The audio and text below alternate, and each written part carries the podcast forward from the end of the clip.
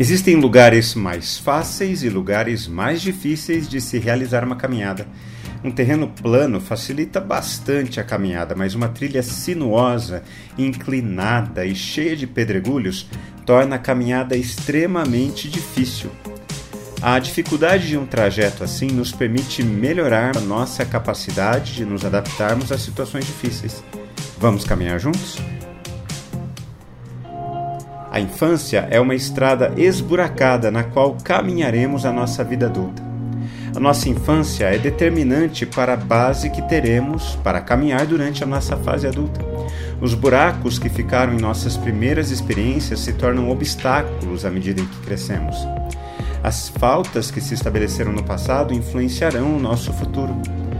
Um dos principais desafios para todos nós é olharmos para trás e conseguirmos enxergar com um olhar diferente as nossas experiências do passado.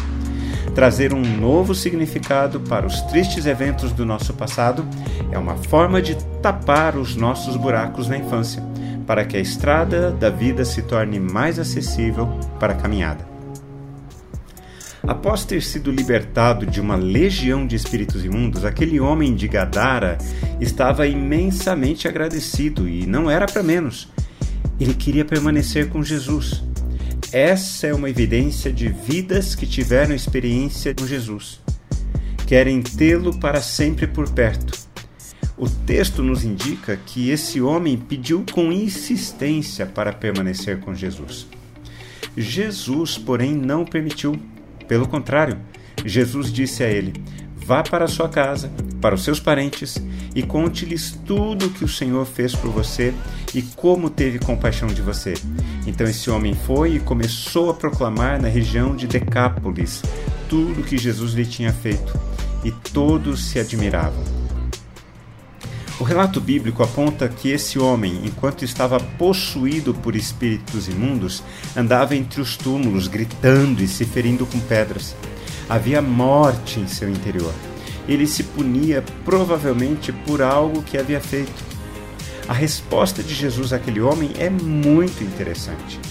Vá para sua casa, para os seus parentes, e conte-lhes tudo o que o Senhor fez por você e como teve compaixão de você. Duas coisas me chamam a atenção aqui e eu quero que você preste atenção. A primeira, ele queria permanecer com Jesus, mas aprendeu que Jesus estaria sempre com ele. Seguir a Jesus não é estar onde Jesus estaria fisicamente, mas é tê-lo guardado em seu coração. E a segunda, o testemunho do que Jesus fez na vida daquele homem. Esse homem havia saído da sua casa, os buracos da sua história precisavam ser fechados. Ele precisava dar testemunho do que Deus havia feito em sua vida para que Deus fosse glorificado. E o resultado foi que todos se admiravam pelo que Jesus havia feito na vida daquele homem. Quais são as mudanças significativas que Jesus fez na sua vida? Quais são os buracos que Jesus tem fechado na sua história? Quando refletimos na palavra de Deus, precisamos responder a ela. Eu quero orar por mim e por você.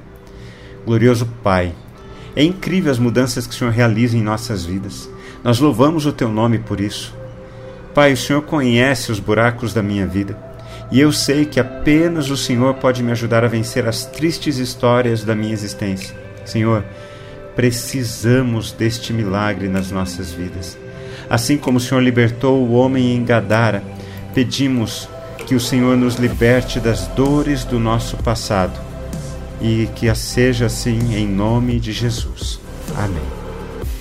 Um forte abraço a você, meu irmão e minha irmã. Espero que você tenha essa rica experiência de perceber Jesus tapando os buracos da sua história. Um ótimo dia. Nos falamos mais no próximo encontro. Até!